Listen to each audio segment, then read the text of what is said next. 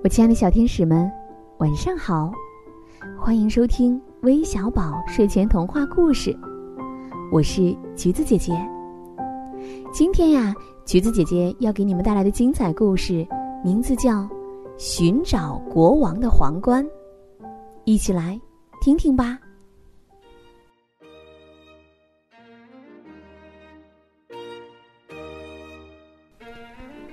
皇冠觉得自己在软垫上待够了，我应该去寻找一个新的位置，寻找一个国王。他一边说着，一边从睡着了的看守身旁飞过，偷偷的溜出了博物馆，一座旧城堡。正好有一位老人坐在公园里的长凳上，皇冠就轻轻的。落在了他的头上，老人马上跳了起来，变得像一个骄横的将军一样。你们所有的绿色的树木啊，都给我立正，站好了！他怒吼着：“乖乖的待在那郁金香的后面吧！你们都得听我的指挥。”皇冠观察了一会儿，然后离开了这个暴躁的人，继续往前飞去。皇冠又飞到了一位优雅的女士头顶，静静的落在高高盘起的头发上。这位女士正带着她的白色卷毛狗在散步呢。我宣布，所有的狗狗都能得到一份精美的食物。他突然高声的喊道：“皇冠吓得赶紧飞走了。”皇冠又落在了一个装运垃圾的男子头上。等着瞧吧，总有一天我会在这里发现金子的。男子大声的对他的同事说：“我会找到金子，而且我家里所有的东西都是金子做的，房子。”汽车、花园的篱笆，所有的东西，我还要买下整个百货商店。皇冠听了，赶紧又轻手轻脚的飞到空中去了。有一个又矮又胖的男子，背着邮递包从旁边经过。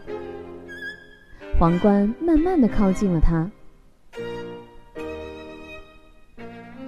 那些东西。寄到这里都得由我决定。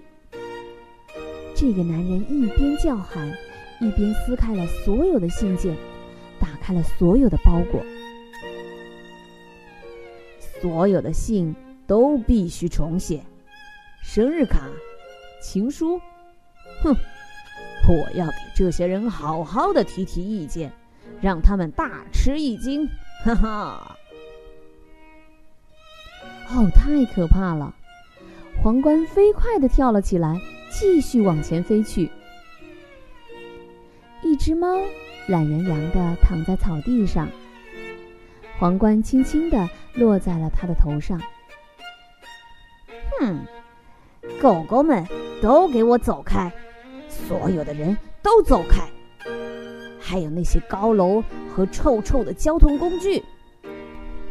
这只猫突然怒吼起来：“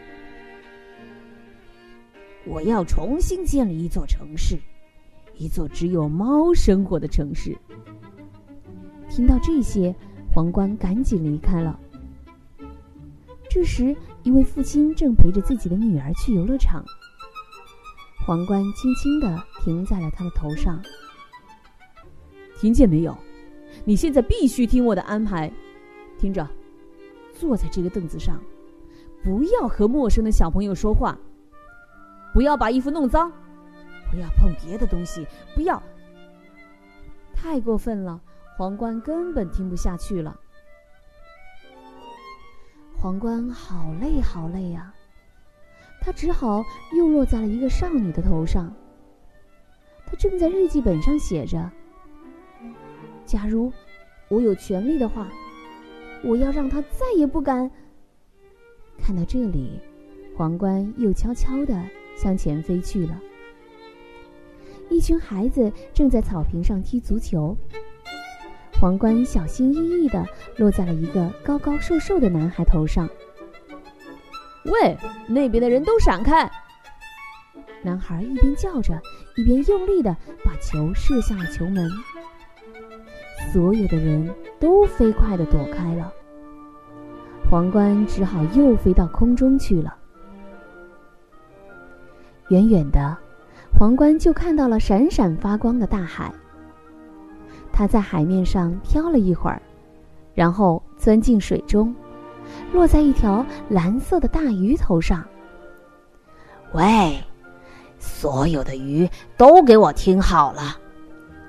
蓝色大鱼突然大声叫道：“我受够了这里乱糟糟的样子，太花花绿绿了。从现在开始。”我只想看见一种颜色，所有的鱼都必须变成蓝色。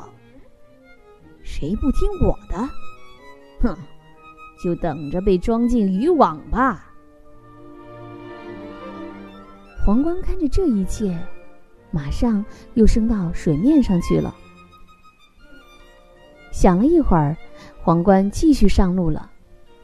这会儿他是准备回家了。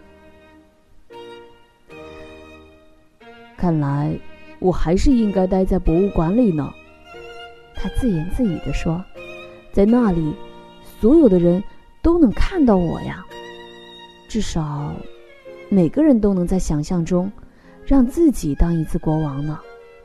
这，就足够了。”皇冠在高高的空中划出了一道弧线，向城堡飞去。一路上。他时刻留意着，不和任何人靠得太近。